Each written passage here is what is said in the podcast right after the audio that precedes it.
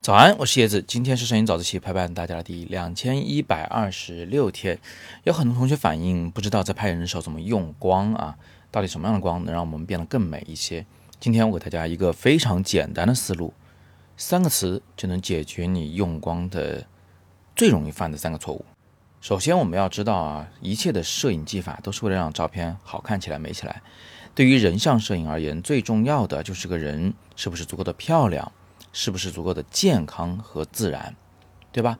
那我们有什么词是形容一个人他的健康状态一般，或者看上去有点不美的呢？其中有一个词啊，就叫做脸色发青。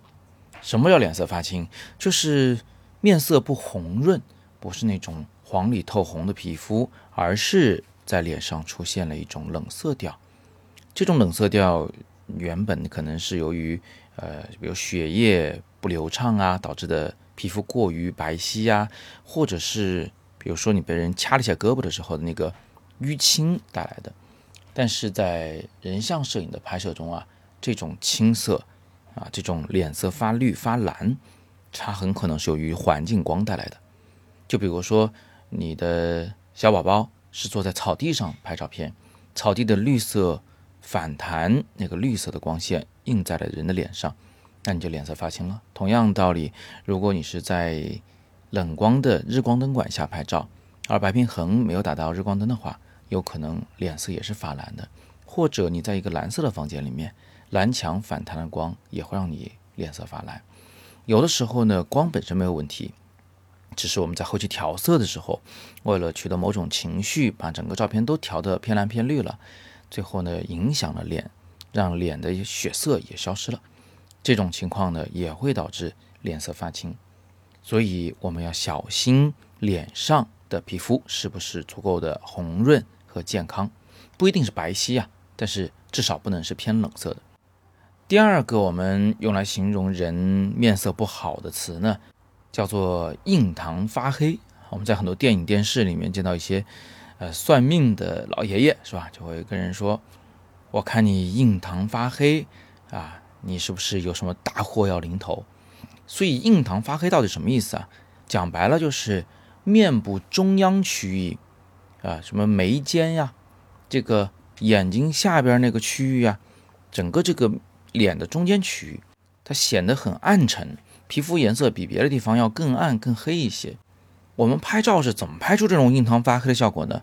道理特别简单，就如果这个光的来源方向，它不是大致从人的前方过来的，而是从人的侧面偏后的位置射过来，哎，它就会照亮一个人的两腮两侧的那个区域，就有耳朵边上那个区域，那边会比较明亮，偏向于这个眉心、眼睛下方那个卧蚕啊，还有。鼻子两边的那个法令纹啊，这些区域都会特别的黑，包括嘴巴下边、下巴那个位置都会显得黑。那印堂发黑，不仅是显得人非常的没有气色啊，感觉要倒霉了，而且呢，它还让人显得非常的脏，就是脸没洗干净的感觉。所以在用光的时候啊，你要特别小心从人的后侧方来的光线，让人的侧脸比正脸更亮，这应该说是一个绝对的禁忌了。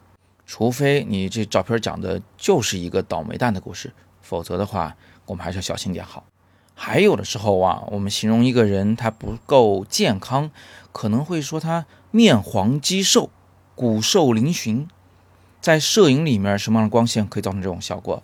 有的，比如说正午的阳光，因为光的角度非常的高，所以呢，它就会在你的眼窝下方形成一个阴影。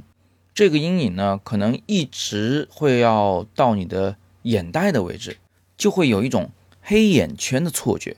另外，它还会在你的颧骨下方形成一个黑色的阴影，这个阴影会导致你的颧骨显得特别的突出。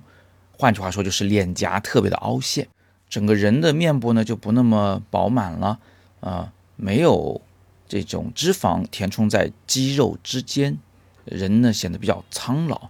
是过于瘦的一种光线效果，所以你看，拍人像的用光啊，其实并没有那么的复杂。无非就是避免把这个人拍得不健康、不自然。而刚才我们提到的那个三个词——脸色发青、印堂发黑和骨瘦嶙峋，都是你要小心去避免的。用这种方法来记摄影的用光技巧，是不是很巧妙、很容易记到呢？不过用光啊，真的是一个非常综合的学科，要系统的学习，你才能彻底的了解它背后的原理。所以呢，我还是建议大家点阅读原文。去看看我的《自由摄影师》这门大课，好好学学光线那一章。你还拍不好人像，或许就是缺一个系统的用光的学习。那么今天是摄影早自习陪伴大家的第两千一百二十六天，我是叶子，每天早上六点半，微信公众号以及喜马拉雅的摄影早自习栏目，不见不散。